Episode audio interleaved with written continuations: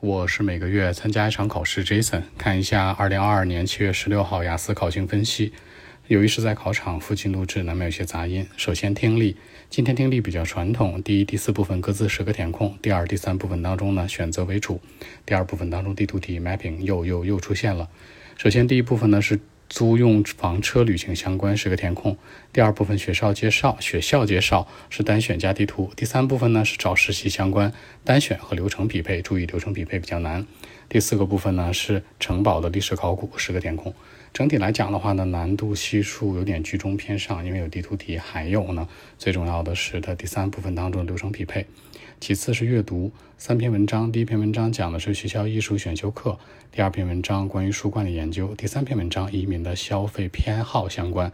主要题型呢是填空、匹配还有选择，大家一定要注意一下这场阅读考试呢，三篇文章其实跟我们的生活都不太挂钩，除了第三篇移民还有点生活的痕迹之外，剩下的都比较抽象，难度系数会大一些。好，写作小作文 table 一个表格，讲的是学生喜爱的科目课程评价，注意写特点，把里面的最大值、最小值，甚至包括一些特征，一定要写出来。其次，大作文，大作文是一个典型的奥林匹奥林匹克相关的讨论。原题这样说的啊，有人觉得举办奥运会啊是一个很好的事儿，可以让全世界的国家都团结；还有一种观点，反对的声音认为说浪费钱。讨论两种观点，大家记住了什么呢？就是想这样的写作题的时候，存在即合理。奥林匹克现在是不是一直都有？已经好多年了，几十年、上百年，那它肯定是好处多的呀。但大家要注意的，确实耗资也很大。所以说这个题你写正面、反面都可以，但是一定要符合大主流趋势。